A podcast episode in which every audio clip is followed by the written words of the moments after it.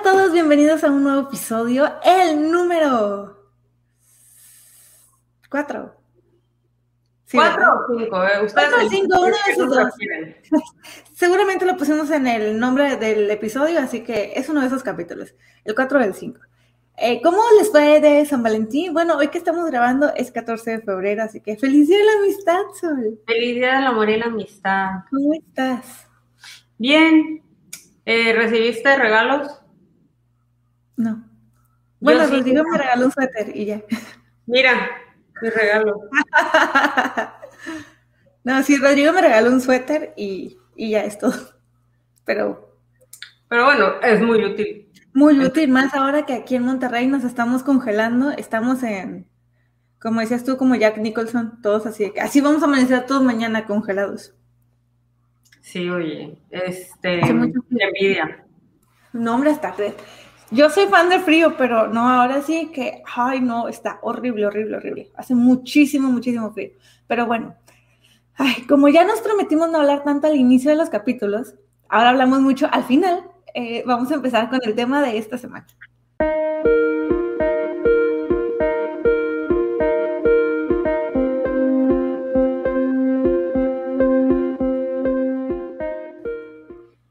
Pues bien, a mucha gente le encanta y le fascina el romance, el amor, el felices para siempre, etcétera. Pero ¿de dónde viene este género que por lo general se le dice el género rosa para no confundirlo con el movimiento cul- cultural del romanticismo? Entonces, la novela rosa se cree que, eh, bueno, no se cree, realmente tiene sus orígenes en el género literario medieval y eh, sobre todo se fue desarrollando en la lengua inglesa. Ya con el tiempo, obviamente, con los inicios de la, de la novela moderna, etcétera, empezó a darse más forma. Por ejemplo, Samuel Richardson con su novela Pamela, eh, marcó un antes y un después en la novela rosa o en la novela romántica. Eh, y de ahí, pues ya nos vamos viendo a novelas románticas más picarescas. Eh, tenemos a Jane Austen, que también hizo un gran diferenciador en, esta, en este género.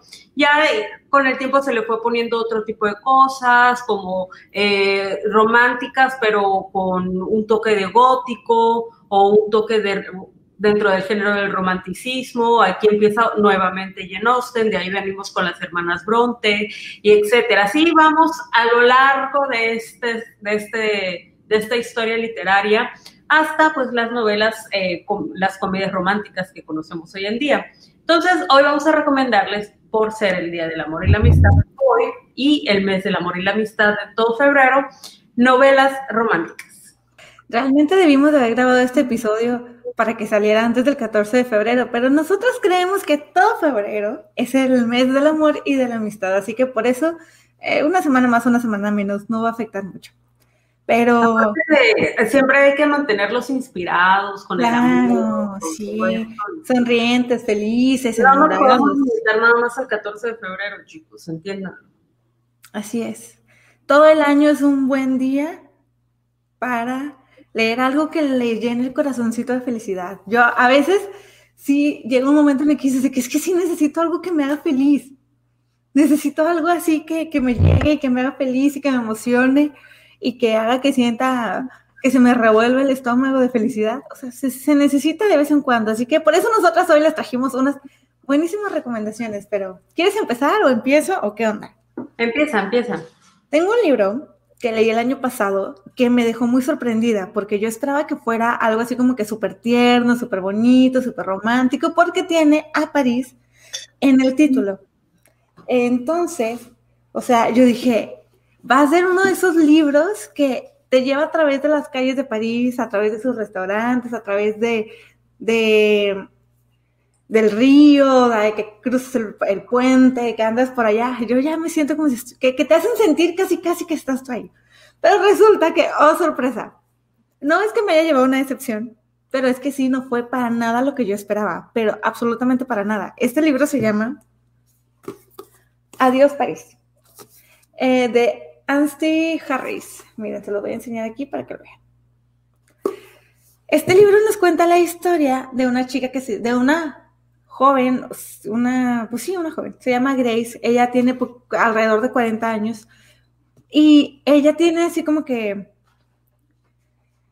tiene un taller de instrumentos musicales de cuerda y aparte tiene su pareja, pero su pareja vive en París y resulta que un día andan ellos ahí este, de paseo y pasa una cosa súper sorprendente este, en el metro y a partir de ahí toda la vida de ella cambia porque descubre ciertas cosas que no se esperaba, pero no les voy a decir, no les voy a decir este, como spoiler porque, ay, pero es que es una parte muy importante. Pero si, lo, si les digo eso, a muchos les van a dar ganas de leerlo, estoy segura. Eh, al parecer su relación no era lo que parecía y a partir de ahí ella empieza con... Ay, ¿cómo explicárselo los muchachos? Como que no sabe si avanzar o no avanzar, qué hacer, qué no hacer, porque a veces uno dedica, dedicas tanto tiempo a una relación que, y esperas que esa relación florezca y, de, y sabes que como que en algún punto mi relación va a dar el siguiente paso, pero ella como que ella misma se está autoengañando pensando de que sí, o sea, sí va a pasar, sí va a pasar, sí va a pasar. Pero después de que sucede este incidente en París, se da cuenta de que posiblemente esos sueños que ella tenía, o sea, no se van a cumplir jamás. Y es la historia, o sea, es una historia no juvenil, no tan juvenil, porque pues ella ya no está tan jovencita, es una historia donde ella te dice, güey, se me está pasando el tren, se me fue, o sea, se me está yendo horrible en una relación que no me dio lo que yo esperaba y la verdad es que sí te quedas de que es que no puede ser, o sea, son unas cosas súper impactantes que pasan en esta historia. Eh, el desengaño que, la protagonista sufre es devastador. Y se los juro que vas leyendo capítulo por capítulo y es como que, ok, pasó esto. Y después en el siguiente capítulo te vuelves a quedar en shock como que, ok, no puede ser que esté pasando esto. Y en el siguiente capítulo te enteras de otra cosa y así vas. Y es un, un momento en el que dices que es que no puede ser. O sea, en este libro nos, nos muestran el lado no el lado no bonito del romance, de idealizar los romances, de idealizar el sí me quiere, pero todavía no podemos estar juntos porque tiene que arreglar las cosas para que él y yo podamos estar juntos. Y de verdad que te quedas sorprendido porque Normalmente ese no es el lado que nos muestran en los libros. Normalmente el lado que te muestran es el lado de se conocieron, se enamoraron, tienen dificultades para estar juntos, pero después son felices. Aquí no. Aquí eso no es lo que pasa y aquí te muestran un lado muy oscuro del amor.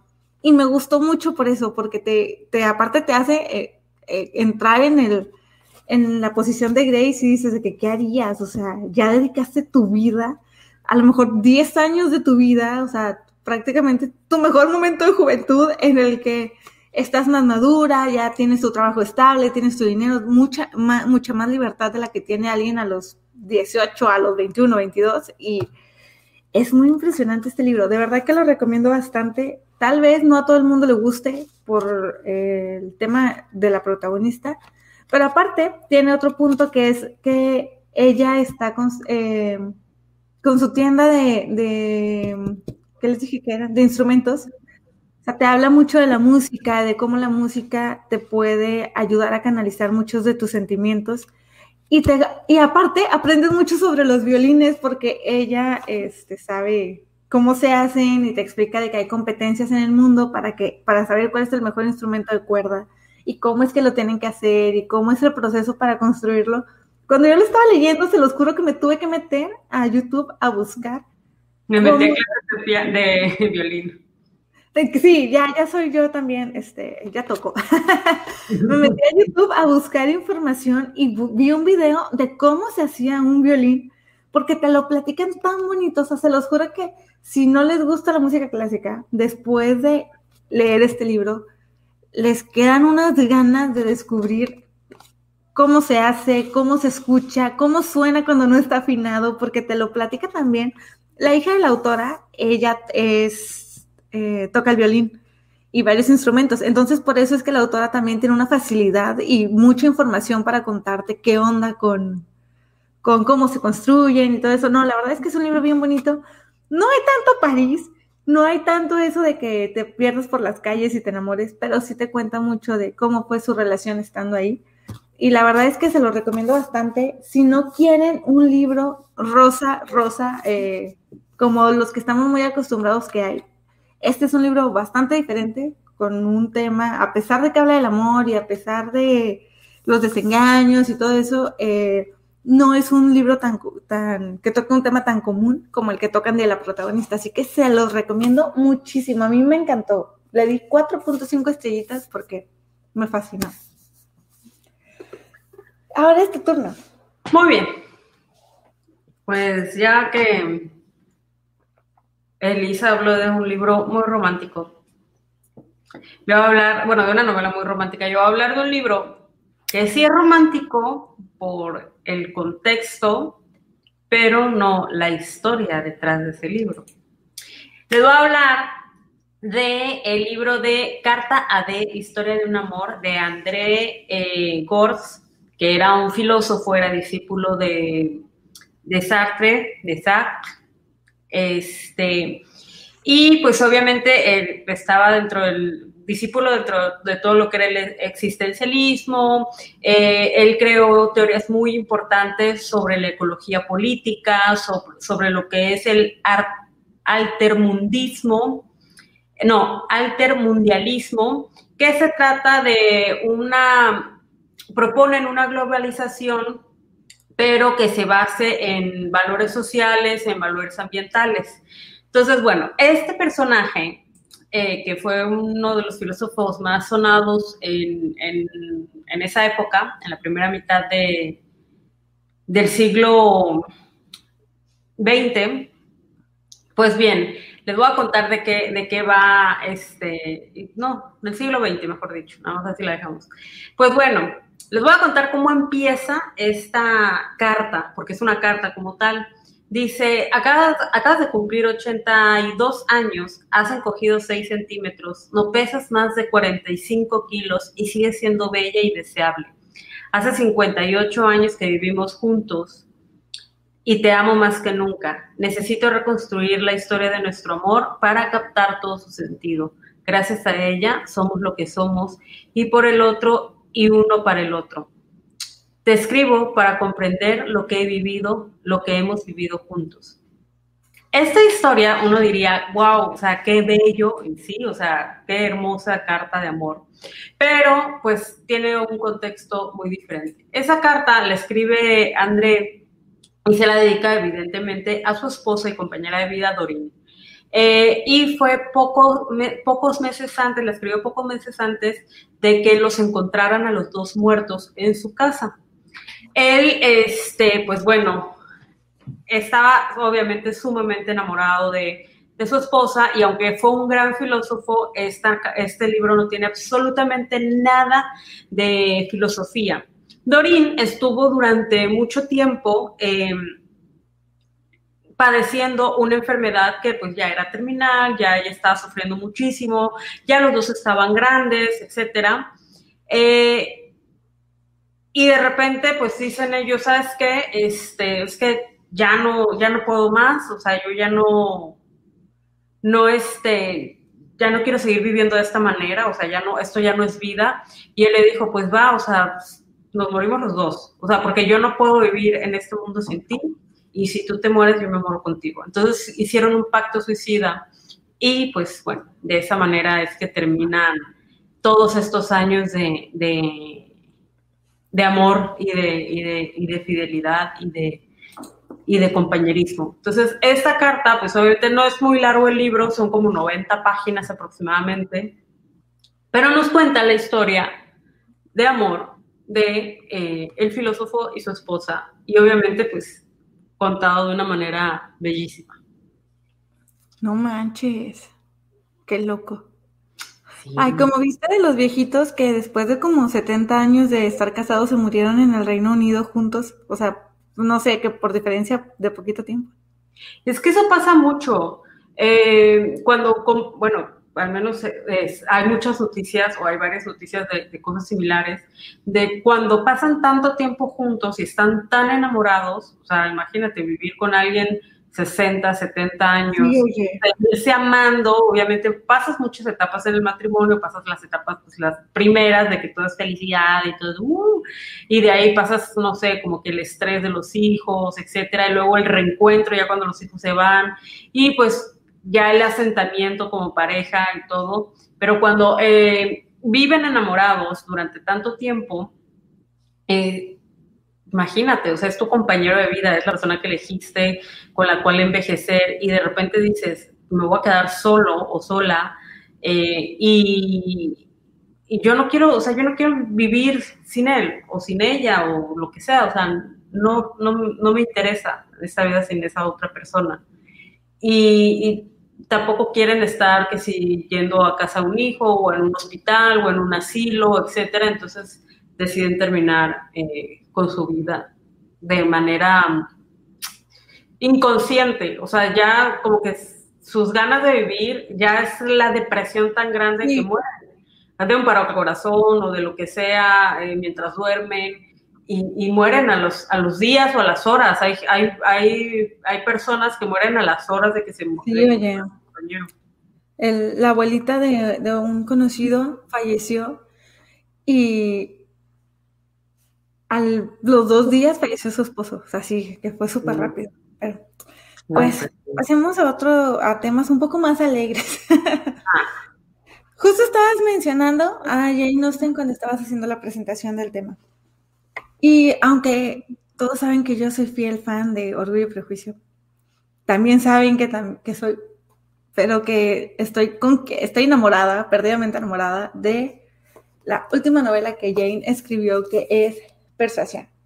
Esa novela es lo más bello del universo y, o sea, solo aquí presente, te claro estás acá, este, lo puede confirmar. Persuasión es una historia de segundas oportunidades, una historia que con todo el tiempo, desde que la empiezas a leer, se siente nostálgica, se siente que es de un momento en el que dices, híjole, ya se te pasó el tren, amiga. O sea, ya, bye. Anne Elliot es hija de un baronet y cuando ella tenía como 20 años conoce a un marinero que se llama Frederick. Entonces Frederick y ella se súper enamoran y él le dice a ella de que, pues, ¿sabes qué? Vamos a casarnos. Yo estoy, o sea, yo estoy enamorado de ti y ella estaba enamorada de él y le dice, ok, voy a hablar con mi familia. Vaya a hablar con su papá y con Lady Russell, que es como su madrina o algo así porque ella ya no tiene mamá y Lady Rosell ha estado mucho tiempo eh, con ella, siempre las ha cuidado y siente una preferencia especial por Anne. Y ella le dice que, oye, mijita, pero no, tú eres la hija de un baronet, mira quién es tu papá, mira la casa que tú tienes, ¿cómo se te ocurre irte a querer casar con un marinero, mijita? No, estás muy mal. Y aparte, o sea, es como que, imagínate en qué condiciones vas a estar viviendo, o sea, tu nivel va a bajar porque pues tú ya no, o sea, aunque seas hija de un baronet, pues te casaste con un marinero, ¿y qué tal si le va mal? ¿Y qué tal si esto? Y le empieza a decir mil cosas, mil motivos por los que es una mala idea que ella se case con, con el joven marinero Frederick Wentworth. Entonces Anne va y le dice, ¿sabes qué? O sea, sí te quiero, sí estoy enamoradísima de ti, pero el sentido común dice que no me puedo casar contigo, este, mi, mi casi madrina, Lady Roswell, también me dice que es una mala idea. Mi papá se infarta porque aparte el papá de Anne es el ser, el ser más vanidoso del planeta. Entonces Anne termina con el capitán y con el capitán, con el marino Frederick, ah, ya los spoileé, y se va. Y él se va y el tiempo pasa y resulta que ocho años después, el marino Frederick vuelve como el capitán Wentworth. Entonces, muchísimos años después, ellos se reencuentran. En, Ian está en una posición económica muy diferente a la que estaba cuando él era un marino, porque ahora su papá ya como que ya no tienen tanta lana, ya tienen como que ajustar sus gastos, porque ya no pueden vivir como, se les, como estaban viviendo antes. Y por X o Y, este, la familia de Anne se va a, a Bath y ella se queda por acá y coincide con el capitán. Ocho años después de, todo, de todo lo que pasó, pero conocemos a Anne que ella sigue enamorada ocho años después, ella sigue enamorada de, de, Frederick, su amor es constante, ella jamás dejó de quererlo, o sea, ella te dice así como que yo veía el periódico para ver si hacían algún anuncio sobre él, yo lo leía para ver si había algo que él hubiera hecho. Y cuando veía que él subió de puesto yo me sentí orgullosa de él, yo me sentí feliz por eso, pero pues obviamente este, le dio en el orgullo al, pobre de Frederick cuando le dijo, es que no me puedo casar contigo, básicamente por pobre. Entonces, él vuelve y ya no vuelve en las mismas condiciones, porque ahora vuelve y vuelve como un capitán, vuelve con lana, vuelve con, o sea, él, vuelve como superestrella. Y pues las cosas ya no son iguales entre ellos, pero pues ella, o sea, imagínense la situación de encontrarte al que fue el gran amor de tu vida, de que ya tú ya estás solterona, prácticamente estás solterona porque ya tienes 28 años, ya casi, ya estás quedada y vuelve él espléndido, radiante, guapísimo, con dinero, con este, su ya, con su título de capitán. Y que ni siquiera te voltea a ver, sí está muy cruel, muy gacho la situación. Entonces, todo ese, toda la historia se siente súper, yo lo mismo, es una historia de segundas oportunidades, una historia que todo el tiempo se siente nostálgica, que cada que lees los capítulos de Anne cuando Anne te cuenta cómo fue antes y cómo se sintió ella durante todo el tiempo que no supo nada de él, si tuvo o no tuvo propuestas de matrimonio, y vas conociendo todo lo que pasa y también en ciertos momentos que llegas a conocer algo, un poquito de la opinión del capitán sobre lo que él sintió, sobre lo que pasó. Es una novela hermosa, hermosa, hermosa, que de verdad que yo siento que esta es la novela que debes de leer al final ya que hayas leído todo lo demás de Jane Austen, lee Persuasión. Es la cereza en el pastel de sus novelas, es una madurez impresionante la que hay aquí, la calidad literaria otra vez, o sea, como siempre, no falla con Jane Austen. Los personajes, o sea, Anne es un personaje tan admirable, pero tan, tan admirable que me daba risa porque hace tiempo en un club de lectura dicen de que, ¿qué tanto quiere ser como Elinor de sentido y sensibilidad? de que no, o sea, si tienes que aspirar a ser como alguien, es aspirar a ser como Anne Elliot, no como Elizabeth Bennet, no como Elinor. Aspira a ser como Anne Elliot. No lo vas a lograr, pero aspira a hacerlo.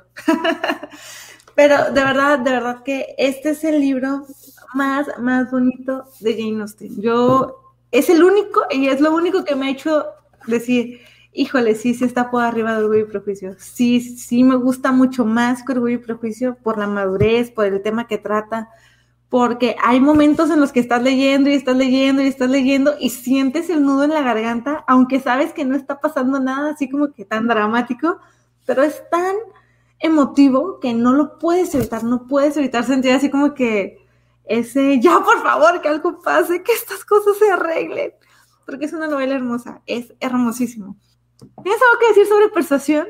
Porque es La verdad que ese libro eh, es tan bello, es bien bonito. Uh, la, última parte es preciosa, o sea, la persona que no llora con la última parte es porque es una persona insensible, sin corazón, posiblemente sea algún tipo de psicópata, muy seguramente, o sea, no, no, no entiendo yo, no, no entendería un ser humano eh, con sentimientos que no lloren la última parte de Persuasión. Pero es un libro súper, súper bonito, a mí me encanta. Es lo más precioso del planeta, o sea, no, no, no, no.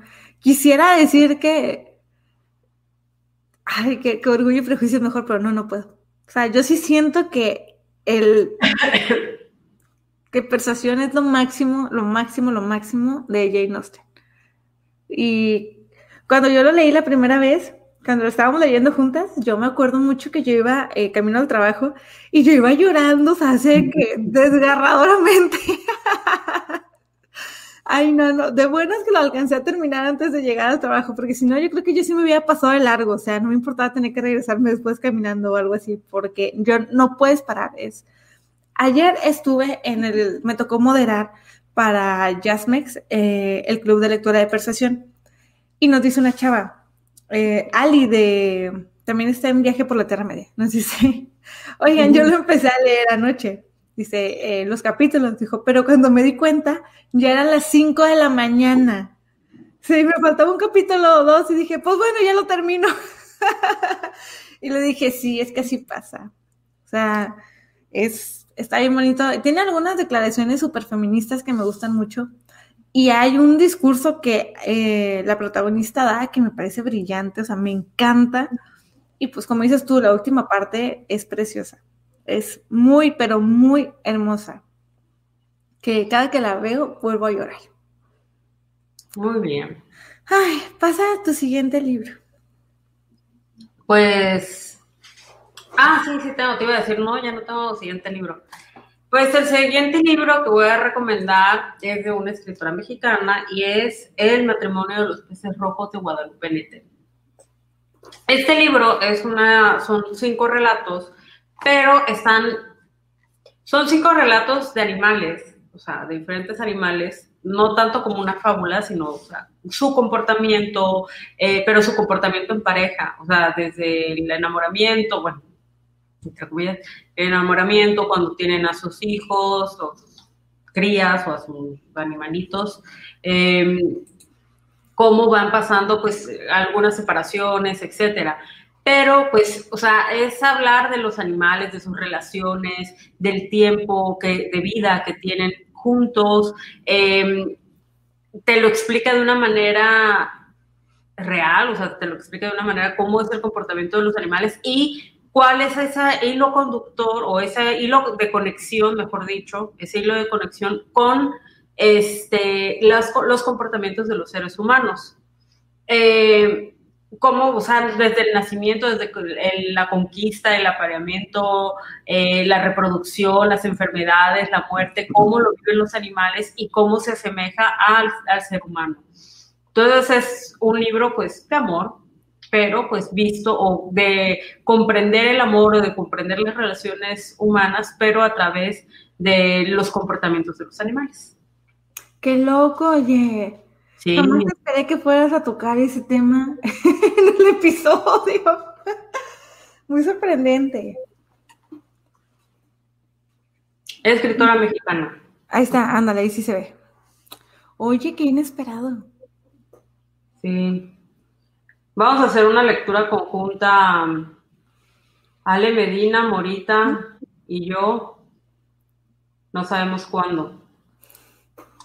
Por si te quieres unir. Gracias.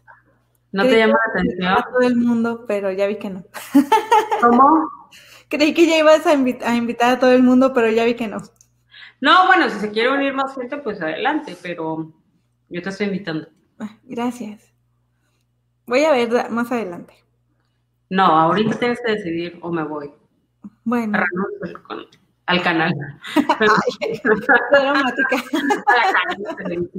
Oye, este, quiero hacer una recomendación súper rápida porque creo que ahora recomendé puros libros como más maduros. Quiero recomendar algo rapidísimo, un poquitito más juvenil, rápido nada más, antes de que pasemos a la siguiente sección porque este episodio va a durar un poquito menos, o al menos eso esperamos. Este libro que se llama El amor de otros choques de tren es de dos chavitos, una chava y un chavo que se que van en un tren y el tren hay una tormenta de nieve y se quedan atorados, entonces ella quiere llegar a la casa del papá y él no me acuerdo dónde va. Y pues ya saben, ¿no? Es la típica historia así que cliché total, total. Pero pues que te hace sentir feliz el corazón, así que se lo recomiendo. Este, no tiene tema subido de tono, así que lo pueden leer como desde los 13, 14 años. Y ya era todo lo que quería decir. ¿Te parece? Que pasemos al siguiente, a la siguiente sección, que rápido terminamos. ¿Quieres recomendar de nuevo tus dos libros? Eh, ay, Ah, sí, este, no, uno que no lo tengo, ¿no? Este, el de Cartas a D, una historia de amor de André Gors, con G-O-R-Z, André Gors, y El matrimonio de los peces rojos de Guadalupe Netteri. Por cierto, ah, ya que tú recomendaste un libro, eh, eh, pues recomiendo el de Jane que lo estamos leyendo ahorita con Diana. No ha asistido a las reuniones porque es que está en una hora en el, sábado, que es eh, mi, de las pocas horas que tengo este, disponibles. O sea, no, que Jacobo tiene disponibles para atenderme un poco. No, no es cierto, es, que es esa hora en la que nos acostamos, en la que vemos la tele, en la que estamos así como que... Ah, y como nosotros comemos tarde, pues es la hora del mal del puerco. Oye, ya sé, yo también he querido participar mucho en la, en la lectura de Diana, tanto que le estuve poniendo gorro para que la hiciera, pero solo he participado en una sesión, porque terminó a las cinco y media pasaditas de la abadía de Northanger con leyendo con dos lisis de Jane Austen México. Y a veces me toca pasarme a moderar a Jazzmex y luego aparte a veces tengo el club de lectura de Emma a mediodía, entonces como que tantas horas sentada mi espalda. Sí, el sábado lo tienes súper, súper ocupado. Sí, los sábados los tengo saturadísimos, entonces sí, este, eh, sí es un poco pesado. Pero hay unos capítulos, la esta semana fue el capítulo así de que súper divertido de Jane Eyre y no pude estar para comentar. Ay, me dolió hasta lo más profundo de mi corazón. No, la verdad está buenísimo, buenísimo, es, buenísimo. Hay de todo en ese libro, hay de todo, hay de todo. Y Rochester y sus discusiones son lo máximo, lo máximo. Pero bueno, yo les recuerdo rapidísimo que recomendé Adiós París de Ansi Harris y recomendé también Persuasión de Jane Austen. Ahora sí, Sol, ¿quieres presentar la siguiente sección? Nos vamos por nuestro cafecito Imagínenselo, porque para eso, lo que te voy a decir, yo lo veo vacío. para eso están leyendo, para que se puedan imaginar las cosas. Nuestro cafecito y nos vamos directamente a la sección de El mitote literal.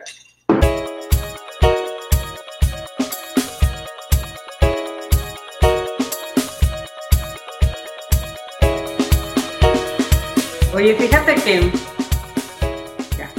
Oye, fíjate que este cada vez que decimos, no, que vamos a tal, que pasamos de sección a sección, me siento en, en Tabasco, en Villahermosa, donde yo crecí. En Villahermosa había un, pues antes, cuando yo era pequeña, no había cablevisión en, no había cablevisión, ni siquiera había cablevisión en, en, todo el estado. O sea, o tenías antena parabólica o teleabierta. Entonces, pues yo no era una de una familia caudalada y no soy todavía. Todavía no parece mi tío millonario que me heredó toda su fortuna. Todavía no te dice tu mamá, mijita, la verdad es que siempre hemos sido ricos, solo queríamos que fueras Ay, todo el mundo se imagina eso de niño y de adulto. Señora, señora, por favor, o sea, ya no haga sufrir a Sol, ya dígale la verdad. Este, no es muy humilde, pero díganle la verdad, ya. Por los gustos ya los tengo, la actitud ya la tengo. Dios, dame la oportunidad de demostrarte que no cambiaré. Bueno, fuera de esta petición y de este ruego, este, cada vez que hacemos, bueno, en Villahermosa, eh, la tele abierta, había un horario que era tele de niños, de la televisión local, y había uno que se llamaba el Mau Chontal. Era el ídolo de todos los niños, o sea, todo el mundo quería ir al programa del Mago Chontal, mi mamá nunca me dejó, crecí traumada, por eso soy como soy, este, y todo el mundo quería ir al, programa del Mago Chontal. Entonces, como era un pueblo, pues, la televisora de un pueblo, y el set del programa estaba chiquito, entonces tenía su público y, estaba, y tenía las conejitas, ¿no? O sea, si tú, ese programa no pasa en estas fechas por inmoral, porque eran unas conejitas, de, básicamente eran como que tipo Playboy, que eran las edecanes, este... Ay, no, me vas a mandar una foto para que cuando lo estés editando, por favor, pongas la cara del Mau Chontal, que era el estoy, Estoy esperando a ver cómo es que esta historia se va a ligar con algo literario. No, absolutamente nada. Em, pero ahorita me acordé porque, bueno, prosigue. Porque siempre, como estaba tan chiquito el escenario, decía, ahora vamos a pasar al set de los concursos y daba un paso hacia la izquierda y así, ya estamos en el, en, el otro lado del estudio. Y yo digo, ah". bueno, eso lo digo ahorita. Antes era así como que, wow, qué gran, qué gran conductor. ¿Sabes qué podemos hacer este, nosotras? Es grabar. Moviendo la computadora. grabar en nuestros respectivos libreros la, el tema y luego de que, ah, el mitote literario, vámonos a la sala. ¿Sabes y nos vamos a grabar a la sala. La computadora de, de escritorio, no ah, O sea, bueno, puedo ponerle la extensión y ahí me voy cargándola así. Me veo casi como cuando van corriendo y tienen el teléfono así en sí. eh, bueno, pues así me sentí ahorita que dije, vámonos al mitote literario. Sí, más, pongo una, una sábana atrás y ya es otro fondo, otro, otro set. Sí. Pues bueno, ¿sabes qué? Antes de pasar a, a los chismes, eh, ¿qué quieres? ¿Noticias, chismes o qué estamos leyendo? ¿Tienes algún chisme? Ah, chisme no, pero sí noticias de invitar a gente a algo. No, pero esos son los anuncios parroquiales. Eh, mejor, bueno, rápido. No, pero no mío, no mío. O sea, algo. Ah, bueno, entonces, entonces sí. Fíjense que eh, con todo esto de, lo que está sucediendo eh, a nivel mundial, en este. En México, la Fundación para las Letras Mexicanas junto con la Casa de Estudios de 100 Años de Soledad, eh, junto con la Universidad Autónoma de Nuevo León y la Universidad Veracruzana, eh, están haciendo un programa y están haciendo un proyecto, bueno, realizando un proyecto de divulgación literaria y en él van a hacer diferentes talleres. Actualmente está el de Juan Villoro, que está haciendo un taller sobre Gabriel García Márquez, pero también pues van a haber talleres sobre Elena Garro, sobre Jorge Luis Borges, sobre mm, Silvino Campos, sobre Octavio Paz, eh, sobre Inés Arredondo y sobre José Revueltas. Entonces, estos eh, van a ser 92, eh, es una serie de 92 sesiones. Entonces, eso lo pueden encontrar en la página de Facebook de la Fundación o en la página de Facebook o en YouTube o en la página de Facebook de este, la Universidad Autónoma de Nuevo León. De cualquier manera, en, el, en la cuenta de Twitter de Juan Villoro, él siempre está poniendo eh, los anuncios sobre, sobre esos talleres. Están muy interesantes, eh, está muy bueno el de, el de Gabriel García Márquez, eh, así que pues bueno.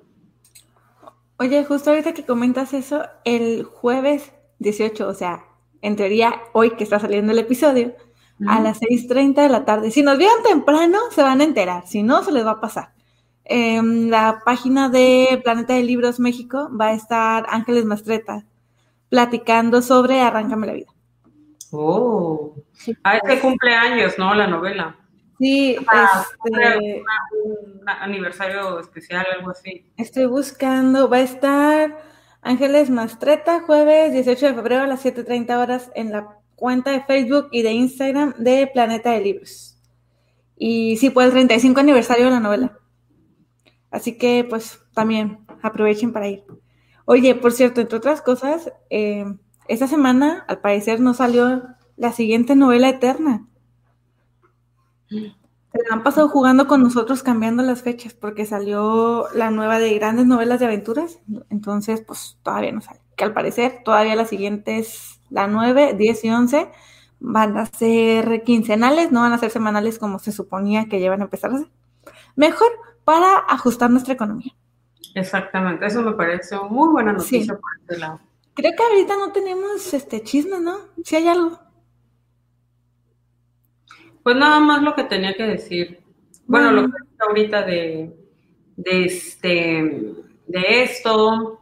Mm.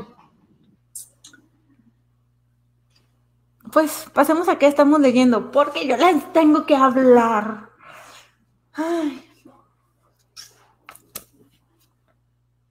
Del Gran Gatsby, de mi amado Fitzgerald.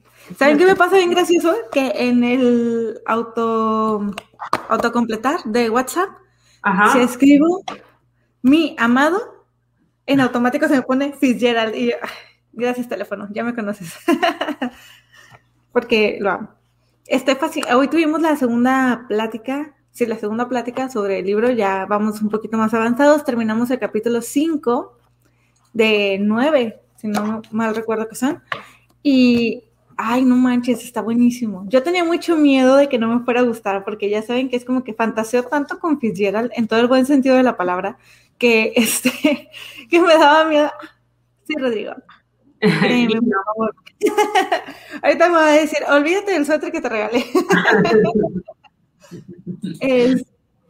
Eh, entonces yo tenía mucha preocupación porque dije, ¿qué va a pasar si no me gusta? O sea, lo tengo así como que en un pedestal literario, literario, porque sé cómo es Fitzgerald. Entonces, tengo también por ahí, ya compré Hermosos y Malditos, me costó como 90 pesos, algo así, un día en descuento en Amazon. Dije, bueno, terminando Gatsby, que leer ese. Y tenía miedo y estaba preocupada y me sentía así como que, ay, ¿qué va a pasar?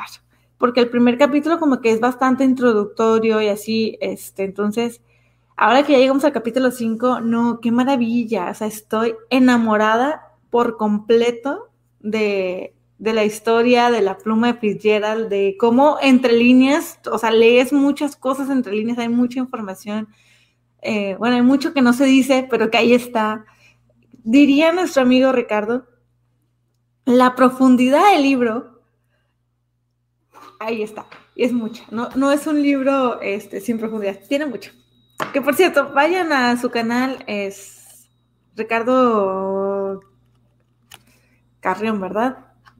Sí. Sí, ese es su canal de YouTube. Lo, lo buscan. Ricardo Carrión. Y si no, búscanlo en Instagram como... Eh, ay, libro. Es un libro, gracias, se me fue el nombre. Pues sí, estoy muy contenta. Eso es lo que yo estoy leyendo ahorita. Estoy leyendo también La Edad de la Inocencia. Y pues va bien, normal. ¿Tú qué estás leyendo? Yo estoy leyendo un libro que me obligó María, de lectora, me obligó, o sea, realmente sí me obligó. Con pistola y todo en la cabeza, léelo, no, léelo. ¿Sabes por qué? Me sentí muy comprometida porque yo siempre hago todo lo que me dicen. Ay, qué linda eres. Entonces ella me eh, leyó un libro, que es el que le puedo a, a, mostrar ahorita, leyó un libro me dice, Sol, o sea, cómpralo. O sea, si venden allá Valdemar, o la editorial, este, cómpralo y yo jamás en la vida nunca me había dicho compra algo, o sea, por mucho que le gustara una novela, era así de que, mira, a mí me gustó mucho y yo creo que te puede gustar, si alguna vez lo, lo compras o lo lees, pues este, lo, lo, comentamos. Yo decía, ah, bueno, pues va. Pero esta vez sí sentí como que la presión, como que yo dije, qué grosera. lo haré porque me da miedo. No le hagas caso, María, ya sabes cómo es de dramática. Son muy raros, son muy agresivos.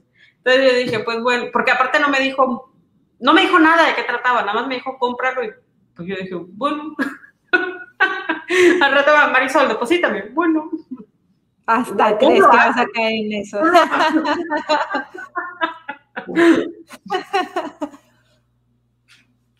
eh, y es El monje de Matthew Lewis, Matthew G. Lewis. Aquí está. Vi muy buenos comentarios de ella sobre ese libro. Entonces, este libro, tampoco es que no sé si, contar, pero habla eh, sobre un monje que es muy, que vivió toda su vida eh, recluido en un convento, una cosa así, y de repente lo ascienden como que a fraile, abad de una iglesia, de una parroquia, de una catedral en Madrid. El libro fue publicado originalmente en 1796 es un libro muy antiguo y es eh, una novela gótica, pero está muy bueno, ¿eh? Muy bueno, muy, o sea, me está gustando, todavía son, te voy a decir, como 499 páginas, no, 500 páginas. Voy en la 200, de ayer a hoy, que me puse realmente a leer. Entonces, yo soy súper lenta para leer, no soy muy de leer 100 páginas, a lo mejor para muchas personas es normal, para mí no, porque me distraigo mucho. Pero ayer en la noche, o sea, estaba yo así como que, wow, no puedo dejar de leer lo que está pasando. Hoy, en la tarde que lo estaba leyendo, yo sentía una presión en el pecho porque ya quería saber qué es lo que iba a pasar. No, no, no, un montón de cosas. Está bastante bueno el libro y las descripciones de los lugares eh, todos estos, la penumbra, eh, la humedad, las, la piedra en las construcciones, los bosques, etcétera, están narrados de una manera en la que realmente te adentras en esta historia. Y al mismo tiempo tú vas cuestionando, pues obviamente el comportamiento y las intenciones ocultas de cada uno de los personajes, vas viendo, porque aparte son dos historias como que separadas, pero que al final de cuentas, se, supongo yo, no, no todavía no, no, a eso, pero al final, supongo que al final de cuentas se van a unir. Eh, entonces, está la historia de este monje y hasta ahorita voy en la historia de, de unos, este, de un, de un, de otros personajes, de un conde y de cosas así. Este, pero las dos historias, aunque en un principio, en el momento en el que yo estoy ahorita en la historia, puedo yo decir, güey, pueden ser dos libros diferentes, no, como que se separan mucho una historia de la otra, que de eso se trata cuando son dos historias, este, pero cada una me está gustando y de repente cuando entro a la siguiente historia digo, ay no, ya quiero quiero la otra, la que estaba yo leyendo ahorita, pero cuando sigo leyendo la, la, alterna, digo, ay, qué interesante está esto, ya se lo cortan, hombre, o sea, yo quiero seguir con, con esto. Pero está, está, está intenso porque aparte toca temas que en esa época, pues no, ni de locos. Eh, eh, bueno, estoy leyendo este nada más, el Gatsby y Jane Eyre que es la relectura con, con Diana. me está gustando mucho eh, cómo hace estos, estas burlas, ¿no? Eh, no lo puedo decir porque ya es el capítulo, es un capítulo avanzado, pero cómo hace estas burlas, cómo hace estos retratos, estas radiografías a la sociedad. Eh, y como te decía yo, cómo identifico estas estas críticas a la sociedad de esa época y te digo, ay, parece que no pasa el tiempo, hermana. No parece que han pasado, que han pasado 100 años. No parece.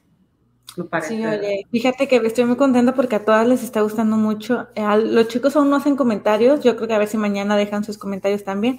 Tal vez están ocupados con sus parejas. Eh, la vez pasada, la vez pasada, este, los chamacos hicieron bastantes comentarios, estuvieron muy activos. Sí, estuvieron muy activos. como que adormecido en los comentarios, no ha comentado mucho. Creo que ya se aburrió del grupo.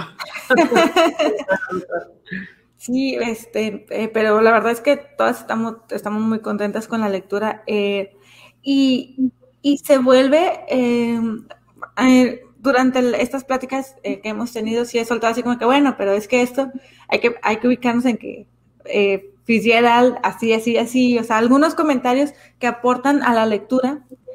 Y es como que no manches, o sea, ya, ya está entonces así como que sí necesito saber un poco más. Por cierto, chicas, les dije que había una serie en Amazon Prime que se llama Zelda y que trata sobre la vida de Zelda Fitzgerald y su inicio desde que ella conoce a Scott pero se me olvidó decirles que solamente es una temporada y la cancelaron, así que ustedes saben si la ven o no la ven. Entonces, es que aunque solo es una temporada y aunque la cancelaron, me gustó que... Bueno, hay cosas que no me gustan, pero me gusta que puedes visualizar un poco más ese ambiente de los años 20 y cómo eran de desenfrenadas las fiestas a las que ellos iban, o sea, de que empezaban hoy y terminaban en tres días, o sea, es, eh, me gustó bastante eso, porque sí como que te lo recrean un poco mejor. Así que chicas, lo siento, se me olvidó pasarles ese pequeño detalle. Y si nos escuchan, se van a enterar, así que... ¿Sabes qué, vamos a hacer? Vamos a rebobinar. Y estamos en el mitote, en, en, la sección del mitote literario. Fíjense que el gobierno de el gobierno federal de México, a través de la Secretaría de Cultura, ya sé, como que ya me dio el trabajo, ¿no? Sí, oye súper presidente el que tenemos. Eh, bueno, el gobierno federal a través de la Secretaría de Cultura están haciendo un tour shakespeariano que está a cargo de la dirección, bueno, estará a cargo de la, está bajo, estará bajo la dirección de Olivia Barrera. Entonces, pues bueno, eh, va a haber teatro, va a haber pues, teatro nada más. Entonces va a ser un tour shakespeariano. Eh, va a ser on demand y lo pueden checar en...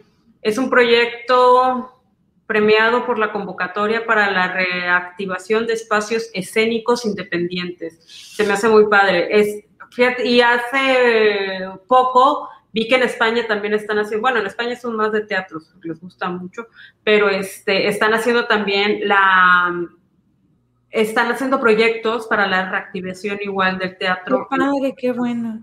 Entonces, bueno, aquí en México pues estaría padrísimo y sobre todo pues algo más eh, cultural y eh, que sea pues cuando es por parte del gobierno pues supongo, quiero pensar que son como esta. Oye, a ver. ¿Qué? para ver eh, ¿Qué? ¿Qué? ¿Qué? Estaba viendo eso que estabas diciendo de las sesiones. Ay, es que estás. Paguen los servidores, por favor, tengan uno bueno. Se tarda en cargar la página. Mira, pueden checarlo en Twitter, en la página de la Secretaría de la Cultura, eh, que es cultura-mx. También lo pueden eh, checar en la cuenta de Foro Shakespeare, que es arroba Foro Shakespeare, o en la teatrería. Entonces, este, va a estar ahí el Tour Shakespeare del 18 al 21 de febrero. Entonces va a ser, este, va a estar dentro del Festival de Monólogos de Teatrix MX. Y lo pueden checar en teatrix.com. Muy bien, muy bien. Oye, ¿qué crees? Ya está cayendo agua nieve por acá. ¿En serio? no sé si acá para mi casa, pero allá para el trabajo sí, ya nos mandaron un video. Ahorita voy a salir a sumarme y les cuento. Ahí les cuento en Twitter. Ay, pues pasemos entonces a los anuncios parroquiales. Sorprendentemente como que ya va a durar una hora el episodio. bueno, anuncios parroquiales, ¿qué tenemos? Ah, invitarlos de una vez a la próxima lectura, a la, a la próxima lectura del Club de Lectura, que es de mm, Las Indomables en marzo. Sí, ¿verdad? de Simón de Beauvoir. Así es. Entonces, para que vayan consiguiendo el libro, se vayan apuntando, nos manden los datos, ya saben que tienen que enviar un correo a de lector a lector podcast arroba con su nombre, país, teléfono, género literario favorito y fecha de cumpleaños. No les estamos pidiendo el país, el teléfono y todos esos datos para mandarles publicidad después. No se me viaje. Solamente es para, para poder nosotras tener una mejor idea de cuáles son las horas que les va mejor a todos para comentar los capítulos. Y pues porque es muy injusto que nosotras estemos aquí a las 8 de la noche platicando como si nada y que alguien en Argentina o en otra parte esté a las 12 de la medianoche, ¿no? 11 y media, 1 de la mañana. Entonces es básicamente por eso, no para que reciban publicidad. Eh, y ya. ¿Qué aviso tenemos?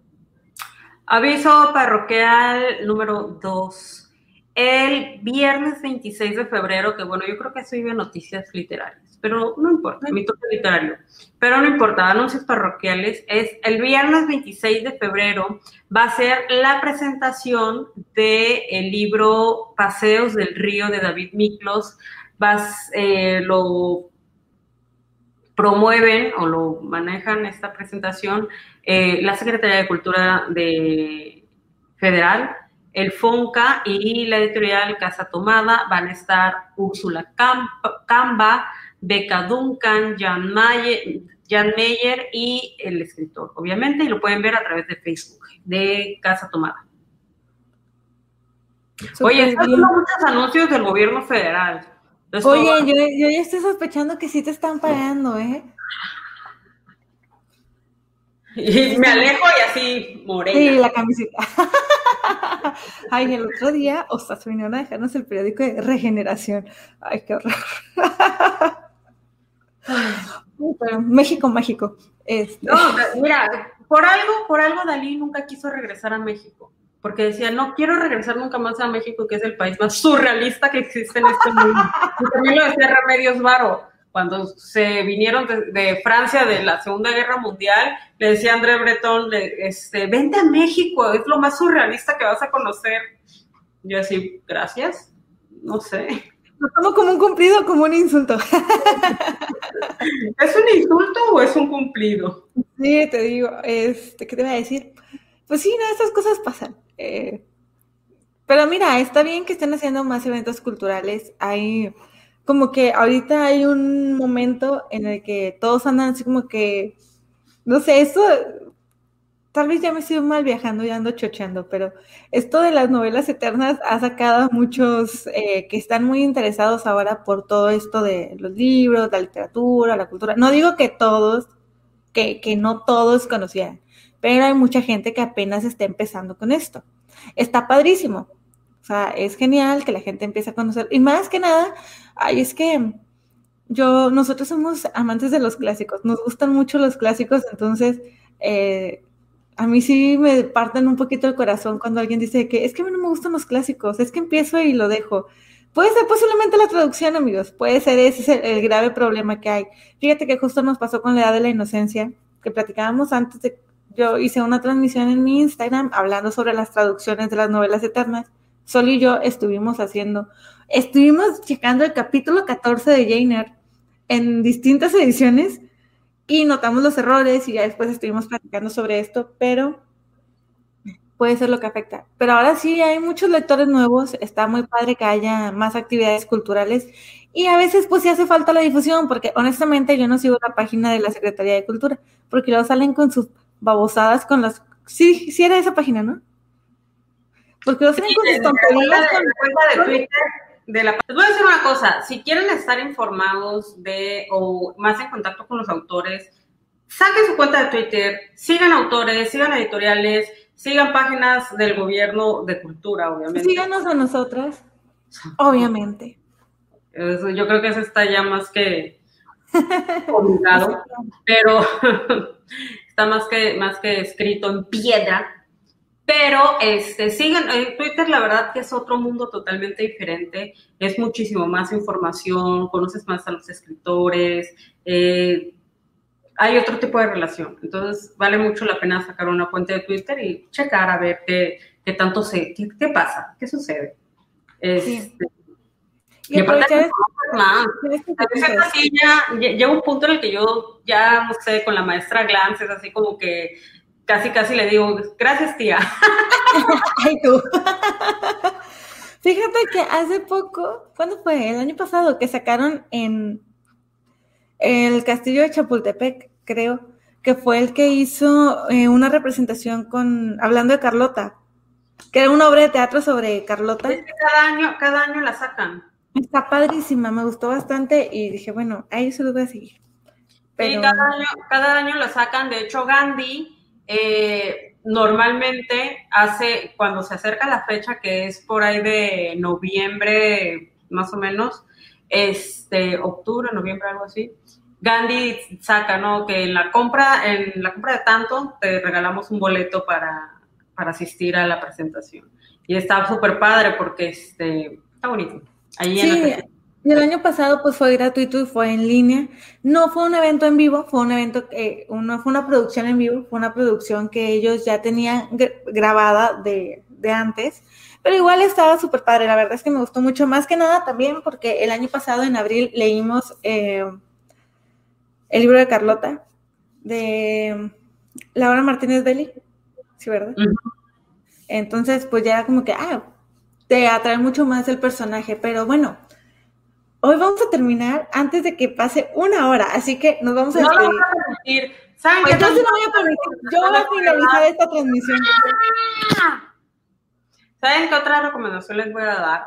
Eh, que eh, chequen, no, o sea, digo, las, las páginas oficiales y todo eso, pero chequen también, este, busquen, es que también busquen, chavos, chavos. No podemos hacer todo el trabajo por ustedes. O sí, y véanos eh, pero cheque también las páginas de las secretarías de cultura de sus estados. Por ejemplo, eh, la, la, página de la Secretaría de Cultura de Tabasco, eh, el secretario de Cultura es una persona súper culta que le encanta ofrecer cosas nuevas, que le encanta ofrecer talleres, que le busca ahí ver la manera de acercar a la gente a todo lo cultural a él le gusta. La, página, eh, la, secretaria, la secretaria de Cultura de, Yucatán también es una persona, o sea, es de su familia en general, se, aquí en Yucatán se conoce por ser personas muy, muy cultas, que les encanta todo lo que es el arte en todas sus expresiones, etcétera.